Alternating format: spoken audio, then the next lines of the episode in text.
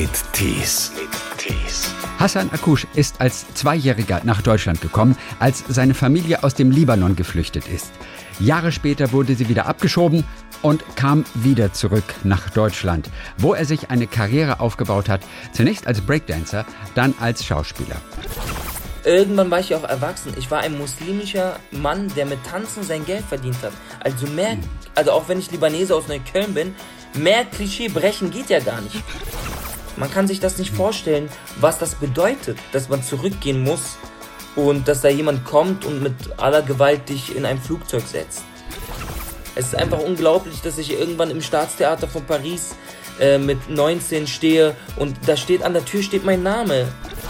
Und dann gehe ich raus und, und, äh, und äh, an die frische Luft und fange an zu laufen, fange an zu rennen und merke es gar nicht und stehe dann plötzlich am Marienplatz. Hassan Akush kennen wir aus mehreren Tatorts oder auch als liebenswerten Drogendealer Maruf in vier Blocks. Aktuell ist er in der Serie Vapo Berlin zu sehen und im Kino demnächst im neuen Sönke Wortmann-Film Contra. Hallo nach Berlin. Hi. Hallo, na, alles klar? Bei dir ist es auch wieder Berlin in der Zwischenzeit, nicht mehr München. Sehnsucht Richtig. gehabt. Genau, richtig, richtig. Ich habe ja Sehnsucht. Meine Familie lebt ja auch hier. Ich war jetzt Ja. äh, sechs Jahre in München und das hat mir auch gereicht. Ich war viel länger dort, als ich dort sein wollte eigentlich. Aber ich finde München äh, schön. Ja, nichts gegen München. Schöne Stadt, im Sommer vor allem. Bisschen zu sauber dann irgendwie, ne? Für so einen Berliner aus Neukölln. Unglaublich. Also man merkt aber auch erst, das ist ja, das ist ja so, man merkt ja auch erst, äh, wie dreckig es in Neukölln ist und wie krass es hier stinkt, wenn man mal raus ist. Wenn man mal raus war für eine längere Zeit, dann kommt man zurück, steigt aus der S-Bahn und läuft gegen so eine Wand von Gerüchen. Aber das Krasse ist doch, dass man sowas tatsächlich auch vermissen kann. Das kann man auf jeden Fall vermissen. Also in, in München war das so, ich bin da angekommen und bin erstmal mit meinem Müll die ganze Zeit in, im Rucksack und in der Hand rumgelaufen, weil dort steht nicht überall wie bei uns hier, äh, da stehen nicht überall Mülltonnen. Das ist auch unglaublich und da habe ich mich gefragt, wie geht das? Die Stadt ist so sauber und ich brauche eine halbe Stunde, bis ich eine Mülltonne finde. Wie bist du mit der Sprache zurechtgekommen? Hat dich die Sprache interessiert vom Schauspielerischen? Ja, so Dialekte und so interessieren mich, aber ich habe da, glaube ich, bin ich, ich bin da nicht so gut drin. Leider, leider. Ich wünschte, ich könnte ganz viele Dialekte, aber ich kann das nicht. Ah. Also, jetzt in der WAPO dann zu sehen, in der WAPO Berlin im ersten. Ich meine, das Schöne ist doch, Hassan, anfangs waren es ja eigentlich die Kriminellen, die du immer gespielt hast. Mehrfach auch im Tatort zum Beispiel. Ne, klar, von irgendwas muss man auch leben. Ja, die irgendwann immer weglaufen mussten. Das war also das Typische. Und dann, aber plötzlich bist du der Kommissar. Und das fühlt sich doch richtig gut an, oder? Du bist angekommen. Jetzt kannst du wirklich alles spielen. Ja, das ist in Deutschland so, oder? Wenn man Kommissar ist, dann, dann hat man es geschafft. Also meine Mutter hat immer gesagt, ja, mein Sohn, du rennst immer weg. Jetzt äh, sage ich, Mama, guck mal, ich renne hinterher. Es bleibt sportlich, ja, ich renne immer noch. Quasi, um, um mein Brot zu verdienen, laufe ich. Ja, das ist natürlich, die andere Seite ist auch spannend und eine andere Herausforderung. Vor allem auch, ähm, weil man, weil man wirklich das Gefühl hat, dass die Regisse- Regisseure wollen, dass man eine Figur spielt, weil oft war es ja auch einfach so, dass man das Oberflächliche genommen hat, jetzt was man bei mir sieht und gesagt hat, hey, bleib doch so wie du bist und denke hä, ich bin doch, ich, ich, Ey, sehe ich aus wie ein Drogendealer oder wie so ein Kleinkrimineller oder so? Oder was, was, was meint ihr? ja? Und jetzt, jetzt kriegt man diese Form mit Uniform und Sprache und allem und jetzt ist das was ganz anderes. Und wie fühlte sich das an für dich, die Zeit lang also wirklich als gebürtiger Libanese immer die Täter zu spielen? War das schon ein Thema in deinem Kopf oder warst du einfach nur froh, dass einfach Geld reinkommt? Naja, also man muss ja dazu sagen, dass ich während des Studiums ähm, irgendwie nur von so ein bisschen BAföG und dem, was ich halt verdient habe, gelebt habe. Und München ist super teuer. Meine Wohnung hat irgendwie 650 Euro gekostet, kalt. Und da musste ich halt gucken, wo ich bleibe und habe dann am Anfang erstmal alles gemacht, was ich so kriegen konnte. Aber ich wusste schon von Anfang an, dass ich anfangs sicherlich die, genau diese klischeebehafteten Rollen spielen werde. Und äh, ich habe mich darauf eingelassen und ich habe mir gesagt, es ist egal, was ich spiele, die Frage ist immer nur, wie spiele ich es. Ich habe mir dann so ein Vorbild genommen wie Al Pacino oder Robert De Niro in ihren jungen Jahren. Die haben auch immer Gangster gespielt oder oft Gangster gespielt. Und da habe ich gesagt, ey, ja. das, die haben das auch gemacht, aber die haben das, die haben das äh, gefüllt. Die haben dann was Besonderes daraus gemacht. Mhm. Ja, natürlich waren deren Rollen immer größer, aber ähm, ja, ich habe das, ich war da optimistisch, ne? Ja. Ja, gut, die hatten wahrscheinlich aber auch wirklich ganz gute Skripte dann immer. Also mich hat's ja persönlich total genervt bei Al Pacino. Ich war immer großer Al Pacino-Fan tatsächlich. Habe ihn ja. auch auf der Theaterbühne zweimal live gesehen. Weißt du, wenn Pacino einen Meter vor dir spielt, das ist schon was Besonderes. Das ist gut. Obwohl Pacino schreit eigentlich nur. Und alle neben mir sagt mir nur, Overacting, Overacting, weil er einfach immer so wahnsinnig groß spielt. Aber mich hat's echt genervt. Also ich fand's echt öde so auf Dauer. Von du hast, du hast den Sprung da schnell draus geschafft. Ja, Gott sei Dank. Wir leben aber auch in einer anderen Zeit, ne, wo viele andere Sachen ähm, irgendwie so interessant sind. Bei Robert De Niro war ich ziemlich überrascht. Ich glaube, der Sternwanderer war das oder sowas. Ein Film, wo er dann so ein, ähm, ein Kapitän, äh, Entschuldigung, so ein Kapitän spielt auf so ein, also ein fliegendes Piratenschiff und er ist dort der Kapitän. Und insgeheim ist, äh, zieht er sich an wie eine Frau und hat viele Kleider und ist, glaube ich, sogar homosexuell. Und dass er, dass ich Robert De Niro mal in so einer Rolle gesehen habe, ja, dass er sowas spielen kann und auch möchte und auch gut gemacht hat, das war für mich ähm, wirklich, da musste ich sagen, Respekt, weil den coolen Gangster rauszulassen, das kann jeder, aber sich dann mal trauen, sowas zu machen, das zeigt, dass man einfach Schauspieler ist und, äh, und äh, eigentlich nur spielt hast du mit Adnan Maral, den kennst du ja vielleicht auch aus Türkisch für Anfänger und äh, Hans mit scharfer Soße und was nicht alles. Und Adnan Maral, der hat, glaube ich, insgesamt zwölfmal, ich hoffe, ich übertreibe nicht, eine Rolle gespielt, die Mehmet hieß. Also er, er, hat irgendwie 10, 12 Mehmets gespielt. Er war immer der Mehmet in allen möglichen Rollen. Das Schöne ist ja, dass bei deiner Rolle bei WAPO als äh, dort äh, junger, was bist du nochmal, Oberkommissar? Oder wie, ja, ja. wie lautet dein Dienstgrad? Oberkommissar ja, ist das, ne? Ja. Oberkommissar, dass so ein bisschen aber auch dein echter Background mit eingebaut wurde. Das sehen wir vor allem in der zweiten Staffel jetzt. Ah. Äh, wo du womit eingebaut wurde, dass du ja Breakdancer auch bist, dass du Jugendliche unterrichtest, so wie es ja auch bei dir in deinem echten Leben war. Mich wundert's, dass sie das erst in Folge 10 gemacht haben von Wapo Berlin und nicht schon früher. Ja, ich glaube, ich, ich ich bin da eigentlich ziemlich dankbar drüber, dass man sich da nicht direkt darauf sozusagen äh, geschmissen hat und gesagt hat, das nutzen wir jetzt sofort in der ersten Staffel aus, sondern dass wir die Figur erstmal als Figur für sich unabhängig von Hassan Akush etablieren konnten. Und dann in der zweiten Staffel haben sie halt gefragt, ey, das ist so inspirierend, wir möchten es gerne benutzen. Und äh, dann habe ich gesagt, ja klar, lass uns das machen, das ist doch cool, wenn man so sowas hat, dann kann man das als Stärke benutzen. Und ich finde, das ist eine tolle Folge geworden. Da spielt ja auch mein Bruder mit. Ich weiß, der Maradona. Ja, genau. Aber wo kommt der Name überhaupt her? Ist das ein typisch libanesischer Name oder ist es doch der Fußballer, der dahinter steckt? Es ist doch der Fußballer. Als mein Vater damals nach Deutschland kam, da sah er so aus wie der Fußballspieler und überall, wo er hingegangen ist, da haben die Leute gedacht, das wäre der Fußballspieler. Der musste dann irgendwie seinen sein, sein Pass verlängern oder seinen Aufenthalt verlängern und musste auch irgendwie zum Sozialamt, damals hieß das noch Sozialamt, ähm, ja. Und dann dachten die Mitarbeiter immer, was macht denn dieser Fußballspieler hier? Und dann war das so eine Wette mit, mein, mit den Freunden meines Vaters, die gesagt haben, als meine Mutter schwanger war, wetten wir, du traust dich nicht, wenn es ein Junge wird, das Kind Maradona zu nennen. Und dann hat er gesagt, das mache ich, wartet ab. Und dann ist es passiert. Ja, wie lustig. Was macht dein Vater heute? Mein Vater ist immer noch äh, Kfz-Mechatroniker und der arbeitet. Ja. Auch in Berlin. Familie, Berlin, genau. Die, Familie alle zusammen, alle über die Stadt verstreut, herrlich. Und sag mal, dein Bruder, Maradona, der ist ja kein Schauspieler eigentlich, oder? Oder ist er auch Schauspieler geworden? Denn der spielt ja richtig gut. Ja, es freut mich, dass du das sagst. Nee, da ist, der, ist, der ist kein Schauspieler. Der interessiert sich dafür, also seit, äh, seit sein großer Bruder, also ich, seit ich das mache, denkt er auch, ja, Schauspiel ist eigentlich auch cool und hat wirklich Interesse dafür und ist ambitioniert und hat jetzt ja. auch schon in äh, Nasser Hund mitgespielt. Das ist ein Kinofilm, mhm. der hätte jetzt rauskommen sollen, der ist auch äh, nominiert irgendwie für den Deutschen Filmpreis, glaube ich. Ja. Hat da mitgespielt, eine kleine Rolle und auch noch woanders und ist jetzt äh, bei uns bei der WAPO gelandet. Und der möchte das auch weitermachen. Hat er sonst eine Ausbildung, die er eigentlich macht? Ja, yeah, der ist eigentlich Rettungssanitäter. Der ist Rettungssanitäter und spielt aber nebenbei regelmäßig in Rollen und hat offensichtlich aber auch ein richtiges Talent. Denn der Ja, wirkt der nicht wie jemand, der mal kurz mal so mitspielt. Ja, wie cool. Ohne Schauspielschule. Aber das Handwerk, das kriegt er von dir dann mit am Set, ne? So am Rande. Ja, wenn, wenn er Fragen hat, dann helfe ich ihm. Ich bin jetzt nicht der typische große Bruder, der da hingeht und sagt, ey, hör mal zu, mach das mal so oder mach das mal so. Nee, da soll man selber herausfinden, was er so gut findet an sich selbst auch Ja. und, und, und sich selbst beobachten und reflektieren.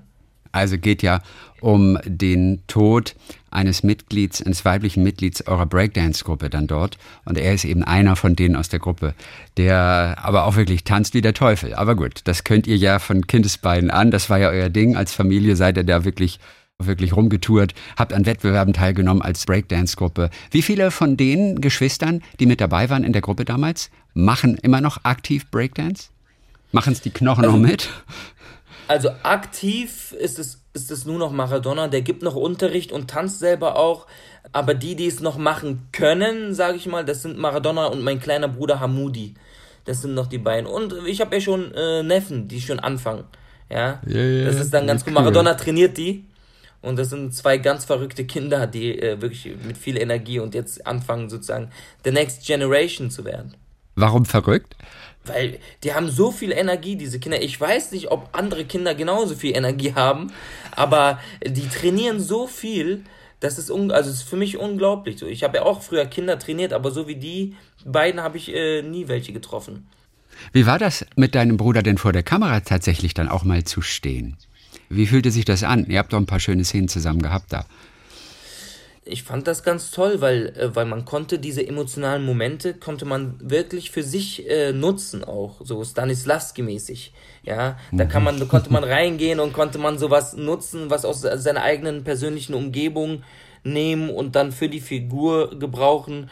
Und dann schaust du dann nicht einen Kollegen an, der dein Bruder spielt, sondern dann schaust du deinen Bruder an der, der, der irgendwie ähm, jemanden spielt, der dir wichtig ist, emotional natürlich. Und das, das, das hilft natürlich ungemein.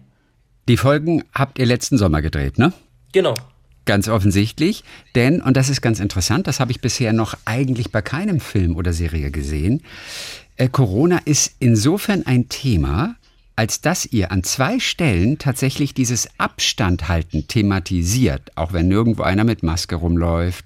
Aber man merkt euch an, auch ihr, die zu dem Team, Ermittlerteam gehört und natürlich getestet wurde am Rand, haltet trotzdem vor der Kamera Abstand. Einmal sagst du auch, ich kann die Eltern, ich kann die nicht umarmen. Und irgendwann sagt er, "Na, na, wie ist das mit Abstand halten?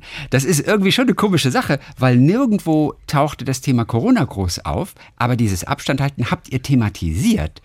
Sag uns kurz, äh, wie ihr zu der Entscheidung gekommen seid. Warum das tatsächlich so war, denn nötig ist es ja eigentlich nicht. Zu dem Zeitpunkt, als wir damals noch gedreht haben, da war es, äh, da war es nötig, da war es noch nicht, ähm, da war es noch nicht gelockert. Wir konnten uns nicht umarmen, wir konnten uns vor der Kamera irgendwie, wenn wir jetzt Kussszenen gehabt hätten, hätten wir uns nicht küssen können und so weiter. Das war, zu dem Zeitpunkt war das noch so.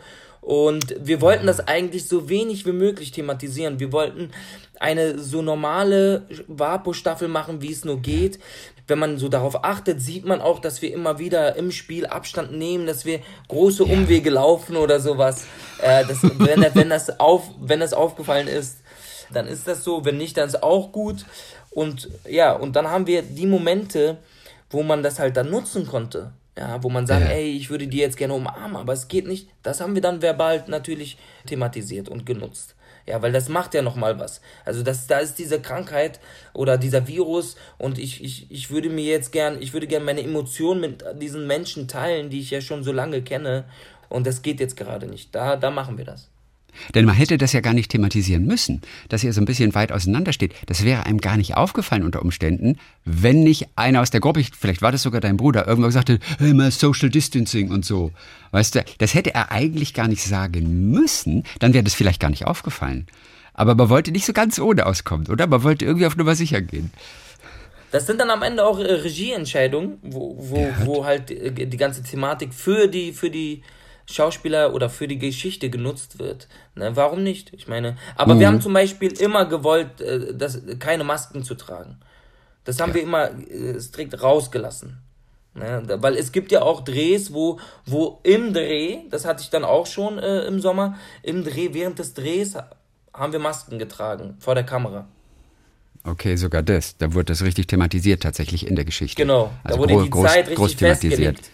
Was konntest du einbringen denn ganz persönlich, als ihr angefangen habt vor einem Jahr mit der Staffel, die dann ja Januar 2020 kam, die erste Staffel Vapo Berlin. Was hast du für deine Rolle mit selber eingebracht? Was konntest du mitprägen? Ich muss ganz ehrlich sagen, äh, den, den Humor. Ja, wenn man in der ersten Staffel äh, sich die anschaut, dann auch so, äh, so Sätze wie äh, Stulle, du Assi, Stulle ist ja unser Vapo-Hund, ne? Ich sag dann zu Stulle, weil er meine, meine, die Sachen alle aufgefressen hat und meine äh, Sonnenbrille kaputt gemacht hat, sag ich, Stulle, du Assi. Also so äh, ganz äh, kleine Humordinge konnte ich dann noch mit einbringen und natürlich die Sportlichkeit. Also äh, Fari Celik, äh, die Figur, der ist ja auch Parkourläufer gewesen und das macht dann natürlich auch äh, Spaß, irgendwie so Parcours zu laufen, so ein bisschen, ein bisschen was zu machen und dann nochmal kreativ zu werden und ich springe hier nochmal über den Zaun oder hier nochmal über so einen Stromkasten. Das ist ganz nice, das ist ganz cool. Hast du früher auch Parcours gemacht? So ganz ernsthaft? Über Häuserdächer, über Autos? Nein, nein. Ich habe ja. sonst immer nur getanzt, Breakdance und ja. ich habe Akrobatik gemacht. Ich war ja auch im Zirkus und, und habe da ja. viel mitgemacht und viel gelernt. Wie war das Zirkusleben eigentlich? Das hat ja so eine gewisse Romantik für uns Außenstehende. Wir wissen aber, dass natürlich der Zirkus einfach täglich ums Überleben kämpft. Jetzt in Corona-Zeiten sowieso, ganz klar. Aber auch vorher im Prinzip schon. Wie hast du das damals erlebt? Wie up-to-date? Wie modern war das eigentlich noch? Also, ich muss leider sagen, es ist ein unglaublicher Knochenjob. Es ist so hart, wirklich. Es ist wirklich so hart. Ich war teilweise, also ich war in der Zeit in zwei Städten. Ich habe nichts von den Städten gesehen. Man spielt jeden Tag, Samstag, Sonntag hat man eine Doppelshow. Eine Show geht drei Stunden. Dann werden Fehler gemacht in der Produktion. Das landet dann am Ende bei uns ja, bei dem Team, wir müssen uns mehr anstrengen, wir müssen mehr Zuschauer reinkriegen und, und wir haben nur montags frei. Das ist schon hart gewesen. Also ich mhm. würde es niemandem empfehlen, wirklich. Also das ist, ähm, ja, ich habe das drei, vier Monate gemacht, das hat mir dann auch gereicht. Ja. Was hast du gemacht für Dinge in, im ähm, Rahmen der Akrobatik? War, Ne, ich war, erstmal war ich ein Teil äh, dazu gecastet worden zu, zu der Gruppe Pilobulus. Das ja. ist diese Tanzgruppe aus Amerika, die haben ja Shadowland gemacht und genau diese Schattendinger, äh, dieses äh, haben wir, habe ich dann mitgemacht. Also ich war zum Beispiel der Kopf des Seepferd, äh, Seepferdchens. Ja, mhm. zum Beispiel oder auch äh, andere Teile. Sowas habe ich gemacht und dann hatte ich aber auch meine eigene äh, Solo-Breakdance-Nummer in dem Zirkus. Aber der, das Zelt war so riesig. Das ist ja von André Heller gewesen, dem Macher von Afrika Afrika. Und der wollte eigentlich was Kleines, Intimes. Und es ist trotzdem ein Riesenzelt gewesen am Ende. Mhm. Und da muss man wirklich, das ist ein ganz anderes Arbeiten. Da muss man so sehr senden. Das war noch vor meiner äh, Schauspielzeit, da musst du wirklich strahlen, bis dass irgendwie Leute in den letzten Reihen irgendwas mitkriegen. Außer, dass du herumfliegst. Ja, und einen Clown habe ich gespielt und dann war ich oben im Trapez und ja, verschiedene Dinge. Ja, das ist ein schöner Satz für den Lebenslauf dann auch. Ich war der Kopf des Seepferdchens. Ja, ja, genau. finde ich gut, finde ich gut. Also eure Familie ist mehr oder weniger in Berlin wieder komplett zusammen. Ihr seid ja ein, ein wirklich wunderbares Beispiel für eine gelungene Integration, wenn auch wirklich mit Hindernissen erstmal. 1990 seid ihr ja geflohen, also die Familie, deine Mutter, dein Vater aus dem Libanon nach Berlin. Da warst du zwei Jahre alt, glaube ich. Ne? Das ist äh, schon ja. eine ganze Ecke her. Dann wurdet ihr 13 Jahre später wieder abgeschoben. Wie hast du damals, und da warst du ja immer Teenager, der hat alles wahrgenommen, wie hast du diese Wochen erlebt, als plötzlich diese Entscheidung da war, wir müssen das Land verlassen? Berlin war deine Heimat, du kanntest ja im Prinzip nichts anderes und plötzlich heißt es, weg aus Berlin, ihr müsst weg, ihr müsst in den Libanon zurück. Meine Mutter hat es immer für uns verheimlicht. Ja. Hm.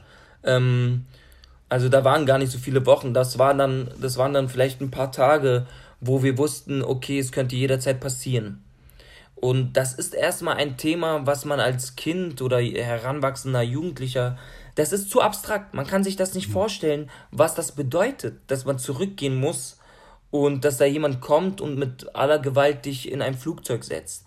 Also das ist dann äh, so ein Thema, das ist irgendwo da, das, äh, das schwingt so mit in der Luft, aber was das in, am Ende wirklich bedeutet, das konnten wir gar nicht, den Betrag konnten wir gar nicht äh, sozusagen spüren, wie auch immer, wie wichtig das war. Das heißt, von heute auf morgen musstest du erstmal alle deine Freunde auch zurücklassen. Also, wie ging's dir, als du ins Flugzeug gestiegen bist? Hattest du Angst? Hast du gesagt, gedacht, jetzt, das muss einfach so sein? Hast du dir einfach Sorgen gemacht, einfach wie es wird? Wie ging es dir da? Ich beschreibe das immer so, ab dem Moment, wo es an der Tür klopft, ähm, wer, also und ich wach werde von dem Klopfen, werde ich auf einmal, habe ich immer das, ich habe, also rückwirkend habe ich das Gefühl, ich bin wie ein Roboter. Also ich, ich, ich, ich denke nichts, ich spüre nichts, ich führe nur noch aus. Da kommt jemand rein, der sagt, pack deine Sachen, ich gehe zum Schrank, ich nehme einen Koffer, ich packe, also ganz apathisch, ja, ich packe mhm. die Sachen, ich sortiere auch nicht aus, was nehme ich mit, was könnte ich gebrauchen, sondern ich gehe irgendwie ans Regal im Schrank und äh, reiß die Sachen in den Koffer und das, das, das war's dann. Und laufe durch die Go äh, Wohnung und das war dann die ganze Zeit so, dass ich so neben mir stand. Ja, mhm. und ähm, ich habe auch oft gesagt, so, dass, dass ich ähm, dass dieses Kind, das, das sage ich öfter mal, weil das ein schönes Bild ist eigentlich und weil es sehr gut beschreibt, was, was ich so gefühlt habe oder ähm, zehn Jahre später auch. Ähm, dieses Kind, Hassan, das ist eingestiegen ins Flugzeug und nicht mehr ausgestiegen. Und das fliegt da immer noch. Ja, weil ausgestiegen ist da äh, ein Erwachsener, der sozusagen äh, mit all den, mit dem, mit der ganzen, mit dem ganzen Ernst des Lebens konfrontiert wurde. Ihr seid dann in den Libanon geflogen worden. Und sechs Wochen später wart ihr wieder zurück in Deutschland. Wie habt ihr das geschafft? Ja, das ist die große Frage, die man sich immer stellt, auch nach dem Film äh, über meine Familie, Neukölln Unlimited, den es ja gibt. Genau, das ähm, war so eine, so eine Doku, die euch begleitet hat über, über drei Jahre, wo du auch so zum ersten Mal so ein bisschen das Arbeit vor der Kamera dich interessiert hast, gell? Genau. So, da entstand ja, genau. auch so der Wunsch, dann irgendwie dann vielleicht doch Schauspieler zu werden durch diese Doku tatsächlich, die euch begleitet ja. hat, drei Jahre lang. Aber ja, ich meine, wie habt ihr das geschafft? Seid ihr, war, das, war das einfacher, als das heute wäre, dort Grenzen zu überqueren? Also, ich glaube dadurch auch, dass wir schon in Deutschland gelebt hatten, ja, und ähm, ich sag mal, gewisse Dokumente, ich, wir haben ja alles mitgenommen. Ich habe auch meinen Schülerausweis ja auch mitgenommen und alles.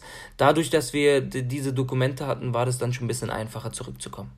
Ja, das ist Seid halt, man muss halt sagen, das ist nicht mit, das ist nicht mit einem Anwalt passiert, ne? Nur für die Leute, die jetzt nicht verstehen, warum ich sage Schülerausweis, ähm, ja. sondern das ist, das ist äh, über eine Route, ne? Auch viel zu Fuß tatsächlich oder mit dem Auto gefahren. Ja, da, dazu kann ich jetzt nicht so viel sagen, aber äh, ja. Sag, ja, zu Fuß, zu Fuß war es nicht so viel. Okay, auf jeden Fall habt ihr es wieder geschafft. Und dann habt ihr versucht natürlich jetzt dauerhaft bleiben zu können. Der Film, der hat euch auch so begleitet. Ein Ansatz war zum Beispiel auch, wenn wir uns selbst finanzieren können. Ne? Ihr sitzt da auf dem Amt und sagt irgendwie sowas, ja, eine Möglichkeit ist doch, sich selbst finanzieren zu können. Wie ging denn das weiter? Warum hat es letztendlich dann tatsächlich geklappt? Was war das Entscheidende? Erstmal ist es ja so, mit dem 18. Lebensjahr ist man für sich selbst verantwortlich. Das heißt, man muss nur noch man müsste nur noch sich selbst finanzieren, um einen geregelten Aufenthaltsstatus zu bekommen. Und meine Mutter muss, dadurch, dass wir volljährig sind, weniger Geld aufbringen, um einen Aufenthaltsstatus für, für die Minderjährigen und für sich zu bekommen oder äh, so meine Eltern. Und, und dadurch, dass sich das so gesplittet hat und wir auch erwachsen wurden und irgendwann arbeiten durften, also wir Kinder sozusagen, ähm, ja. dadurch wurde das immer leichter, weil davor war das eigentlich nur die Bürde meiner Mutter oder meiner Eltern, also mehrheitlich aber meine Mutter, die sie, weil meine Eltern getrennt lebend waren, musste sie für uns alle das Geld verdienen. Und das, das hat, das ist immer einfach ein finanzieller Aspekt. Ne? Aber mhm. dadurch, dass wir dann erwachsen wurden und arbeiten durften und, und äh, ähm, selbstständig waren, konnten wir ähm, sozusagen einen Teil dieser Last ihr abnehmen. Das war immer unser Wunsch, das war auch unser Ziel, dass wir tanzen und mit diesem Tanzen und dieser Kunst Geld verdienen und unsere Mutter, Mutter unterstützen, unterstützen konnten. Solange wir aber nicht richtig gearbeitet haben, Vollzeit gearbeitet haben, konnten wir das gar nicht äh, möglich machen, weil äh, es gibt da bestimmte Re Berechnungen. Wir brauchen so und so viel Geld für uns selber auch. Wir konnten nicht das ganze Geld unserer Mutter geben oder vermeintlich unserer Mutter überlassen. Ja, um dann sozusagen die Familie zu finanzieren, sondern da gibt es bestimmte Berechnungen und je nachdem, wie viel wir verdienen, ist das dann möglich oder nicht. Konntet ihr mit der Tanztruppe denn trotzdem etwas verdienen oder musstet ihr wirklich erst später dann eine Arbeit finden, um wirklich genug zu verdienen? Inwiefern hat die Tanztruppe und die Auftritte und die Wettbewerbe, inwiefern hat das geholfen? Das hat insofern geholfen, dass, dass wir wirklich, ich habe wirklich davon gelebt. Ich konnte auch meine Eltern unterstützen. Wir konnten jetzt nicht so viel Geld verdienen, dass wir einen Aufenthaltsstatus für, für die Familie bekommen, komplett. Aber ich konnte, ich konnte meine Eltern äh, unterstützen und das, das war immer gut. Und ja, das ist auch eine gute Lebenserfahrung gewesen, so viel unterwegs zu sein, so viele verschiedene Länder, so viele verschiedene Sprachen kennenzulernen. Es ist einfach unglaublich, dass ich irgendwann im Staatstheater von Paris äh, mit 19 stehe und da steht an der Tür steht mein Name, äh, ja, in so einer Umkleide. Das ist einfach ein anderes Gefühl. Aber das Absurde ist doch, ihr wart wirklich mit die besten Breakdancer im Land. Du hast Kinder unterrichtet in Jugendclubs. Du hast mit deiner Truppe Deutschland vertreten bei internationalen Wettbewerben. Und trotzdem warst du von der Abschiebung bedroht. Eine absurde Situation eigentlich. Inwiefern war euch die präsent? Ja, ich war auch Schulsprecher. Und ich habe auch keine Ahnung, was für Sachen gemacht, aber am Ende, am Ende zählt halt nur das Geld, muss ich sagen. Ich muss es leider sagen, ne? Also für, für, für bestimmte Dinge und da es im Libanon keinen Krieg mehr gab, ja, also danach muss man sagen, gab es ja 2006 wieder Krieg, spätestens, aber äh, zu der Zeit, äh, 2003, da es keinen Krieg mehr gab, sollten wir zurückgehen. Das, das passiert ja, das passiert nicht nur uns, das passiert ja auch Kindern von Diplomaten oder so, wo die Botschaften mhm. geschlossen werden, wo sie nicht mehr, ja, die leben dann 20 Jahre hier, werden hier geboren oder wie auch immer und dann müssen sie zurück das war uns schon irgendwie nach, nach der Abschiebung natürlich sehr, sehr präsent im Leben. Es hat uns geprägt, das kann man gar nicht anders sagen. Das heißt, am Anfang bist du damit wahrscheinlich noch relativ gut ähm, umgegangen, aber dass das doch wahrscheinlich noch so im Unterbewusstsein irgendwo ist, das hast du dann wahrscheinlich viele Jahre später gemerkt, dass du das eigentlich noch gar nicht so richtig gearbeitet hattest. Was war so ein Moment zum Beispiel, an dem du das, an dem es tatsächlich nochmal wieder zurückkam und du gemerkt hast, ich habe es eigentlich noch nicht so ganz verarbeitet. Im Sommer 2012 oder nach dem Sommer 2012 ging ich an die Falkenberg zum Studieren und ähm, kurz vor Ende des ersten Schuljahres dort oder äh, des zweiten Semesters sozusagen, äh, im Sommer 2013 habe ich eine Übung gemacht für eine Regiestudentin und ähm, da sollte ich einen, einen geflohenen Menschen spielen oder jemanden spielen, der abgeschoben wird. Und dann saß ich da auf der Bühne und dann gibt es diesen Moment, wo ich einfach keine Luft mehr kriege, wo mir schlecht wird, weil ich mich versuche, in diese Situation hineinzuversetzen. Und dann gehe ich raus und, und, äh, und äh, an die frische Luft und fange an zu laufen, fange an zu rennen und merke es gar nicht und stehe dann plötzlich am Marienplatz. Und das ist dann 2013 im Sommer, also so quasi genau zehn Jahre nach der Abschiebung merke ich das. Und mir wird bewusst, weil ich immer sonst gedacht habe, das hat mich gar nicht so sehr getroffen. Ja, mhm. mir wurde das gar, mir war das gar nicht klar, dass ich ein ganz anderer Mensch war. Plötzlich nach dieser Abschiebung. Mir wird dann bewusst, ey, da ist noch ganz schön viel, was du äh, verarbeiten musst und das ist noch nicht vorbei.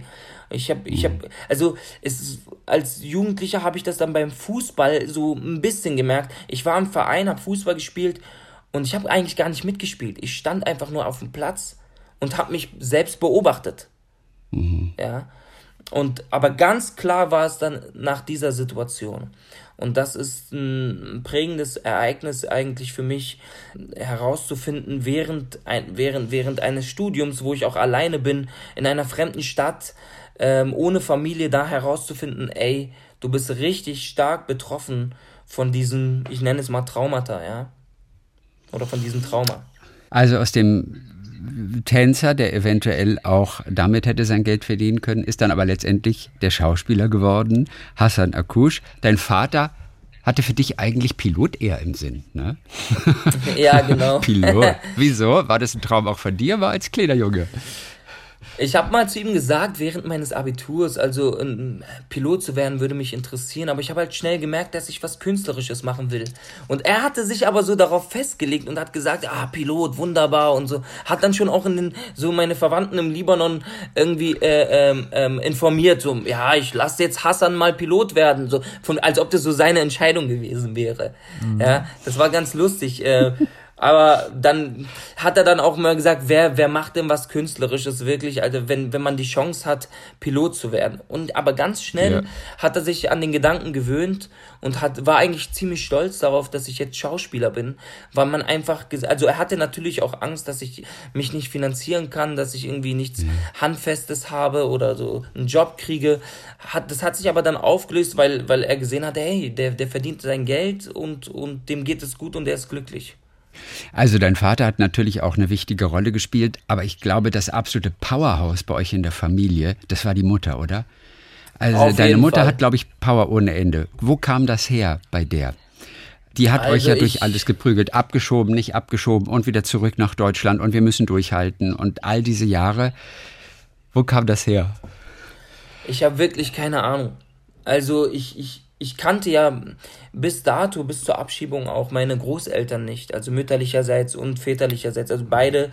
Äh, ich, ich kannte eigentlich äh, aus meiner Familie äh, mütterlicherseits niemanden. Meine Mutter hat auch keine Verwandten hier in Deutschland. Ich, ich weiß nicht, wo das herkommt. Ich habe aber meine Oma kennengelernt, äh, Gott hab sie selig, bevor sie gestorben ist.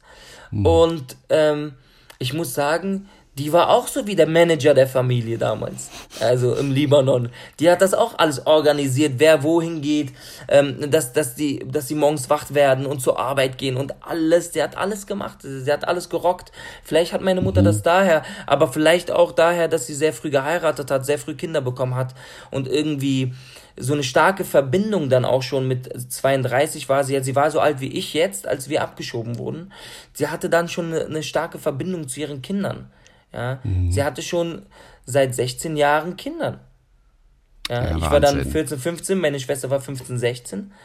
Und das ist auch schon eine lange Zeit dann für so eine Mutter. Also die Hälfte ihres Lebens hatte sie an, an dem Tag der Abschiebung schon mit ihren Kindern verbracht.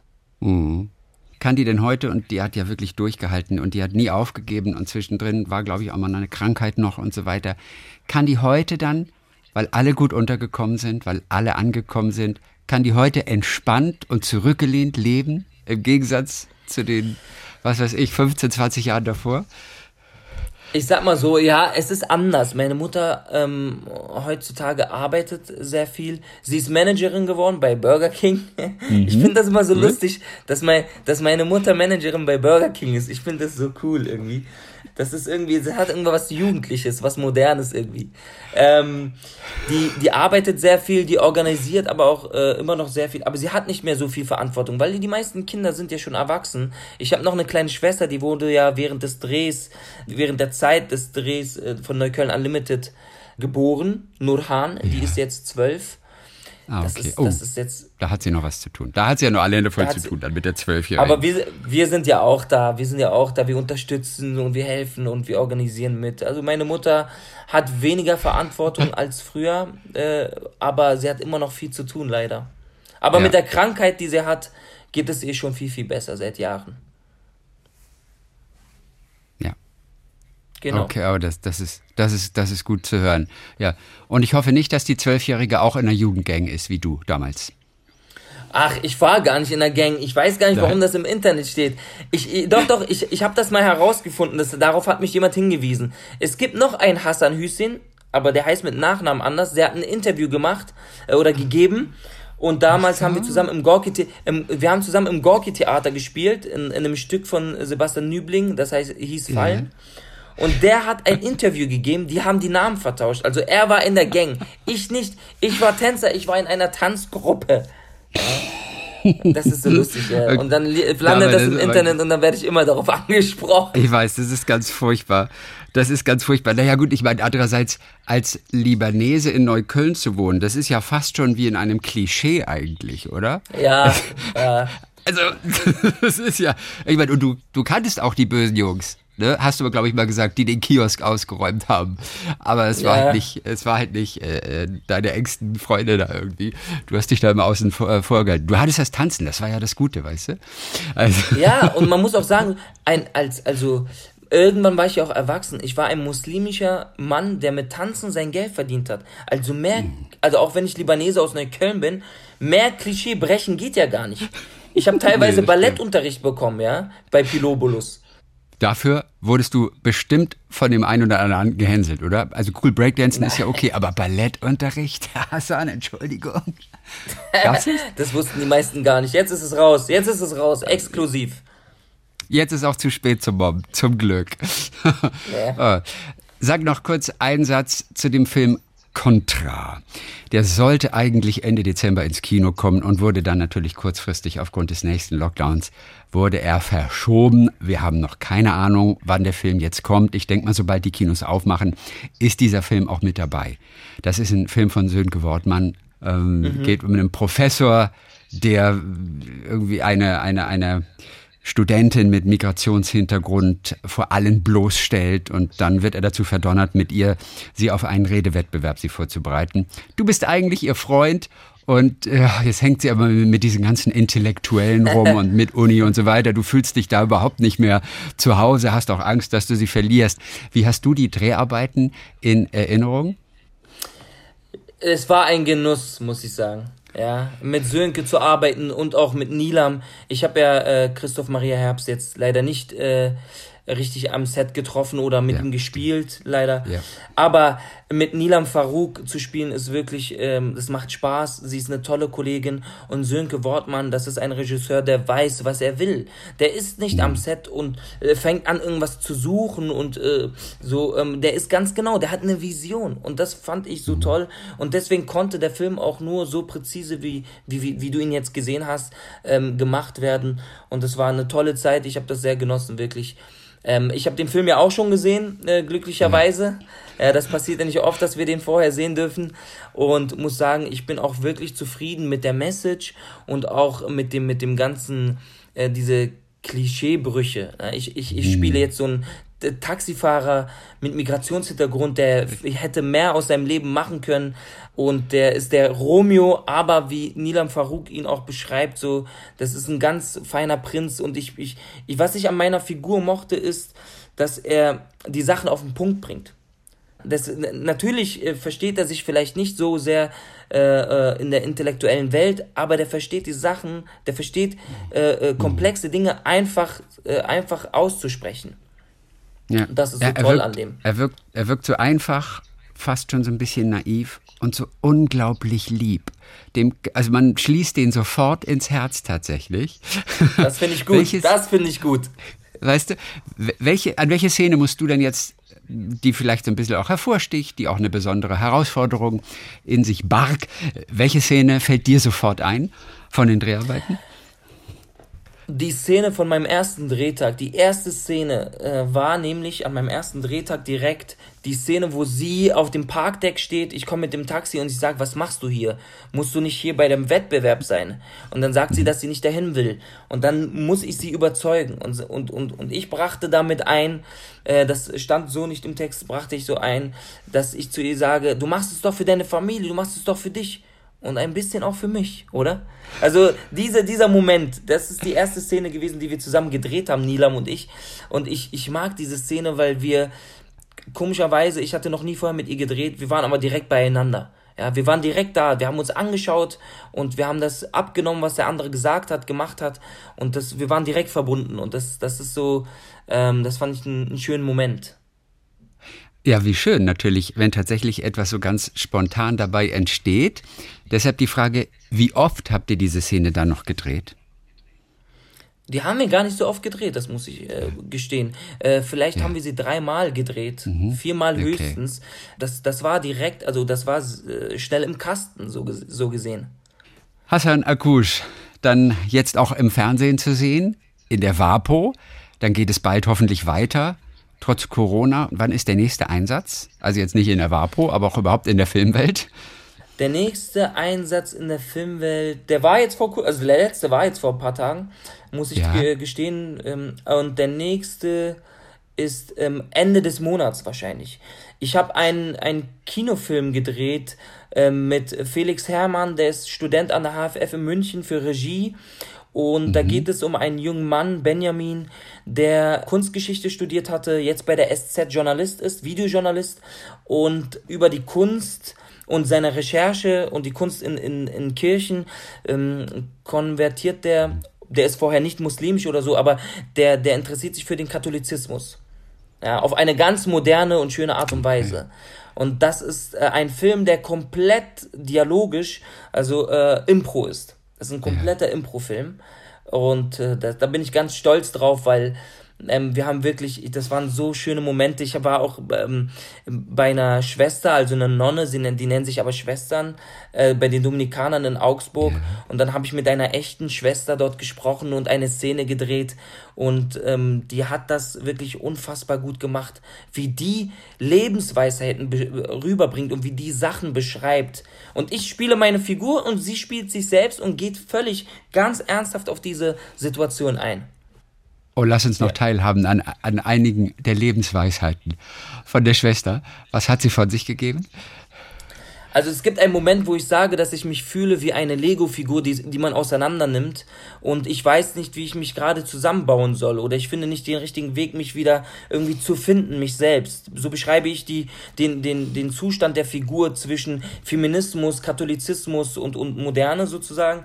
Und sie sagt, naja, Vielleicht muss man sich auch nicht zusammenbauen. Vielleicht wirft man diese Teile auch hoch, sie landen auf dem Boden und man tritt auf sie rauf, drauf und spürt diese Impulse, die einen dann führen, wenn man auf diese Teile tritt.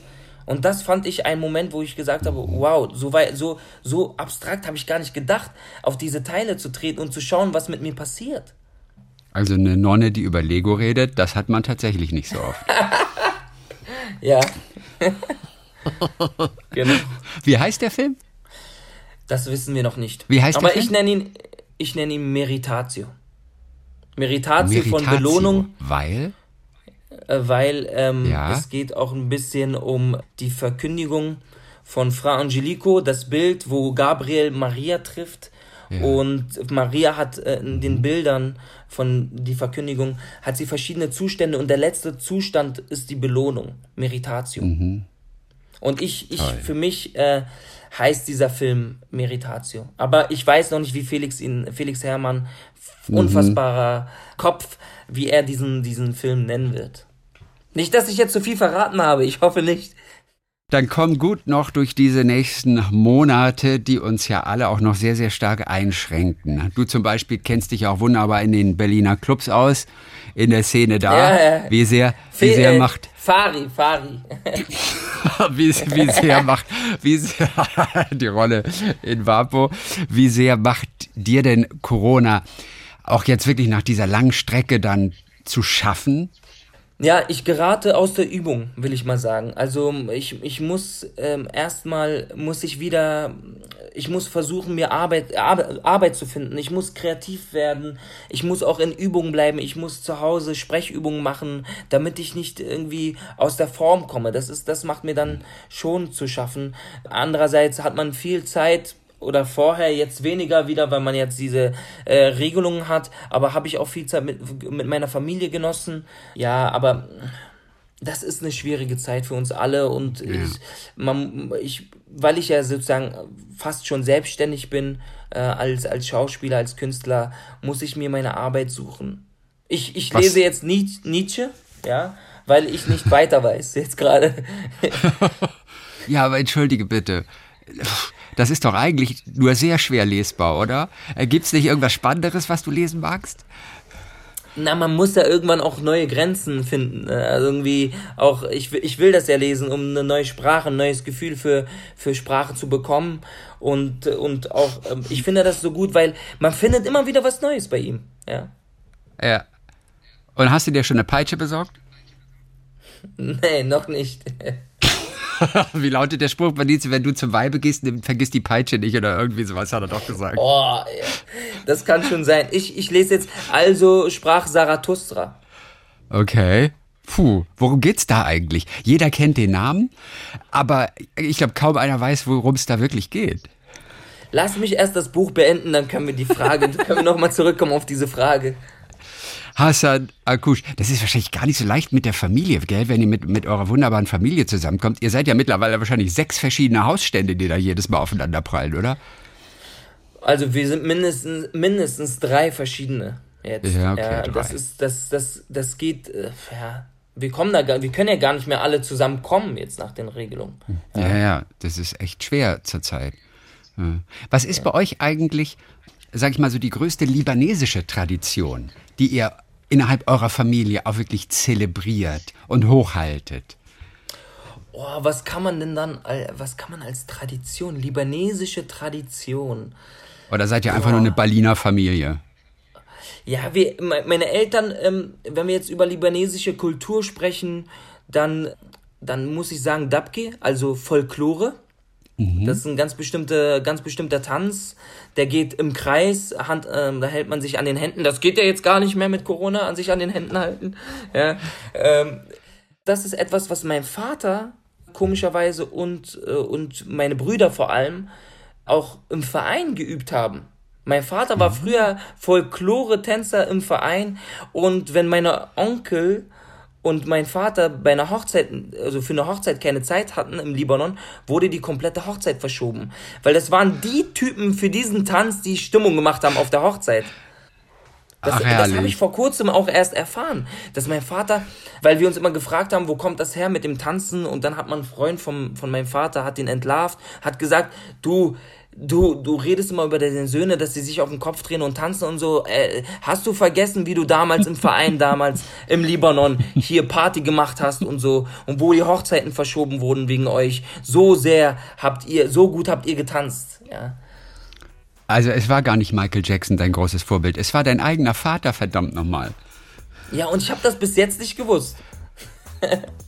Dann toi toi toi auf jeden Fall für die nächsten Projekte und für diese Zeit. Schön, dass wir gesprochen haben. Herzlichen Dank. Und er ist jetzt in der WAPO Berlin zu sehen, im ersten, demnächst dann auch, sobald die Kinos aufmachen, in dem Kinofilm von Sönke Wortmann, Contra. Hassan Akush, Dankeschön für heute und viele Grüße nach Berlin. Vielen Dank auch und schöne Grüße. Bis bald. Ciao. Talk mit Tees.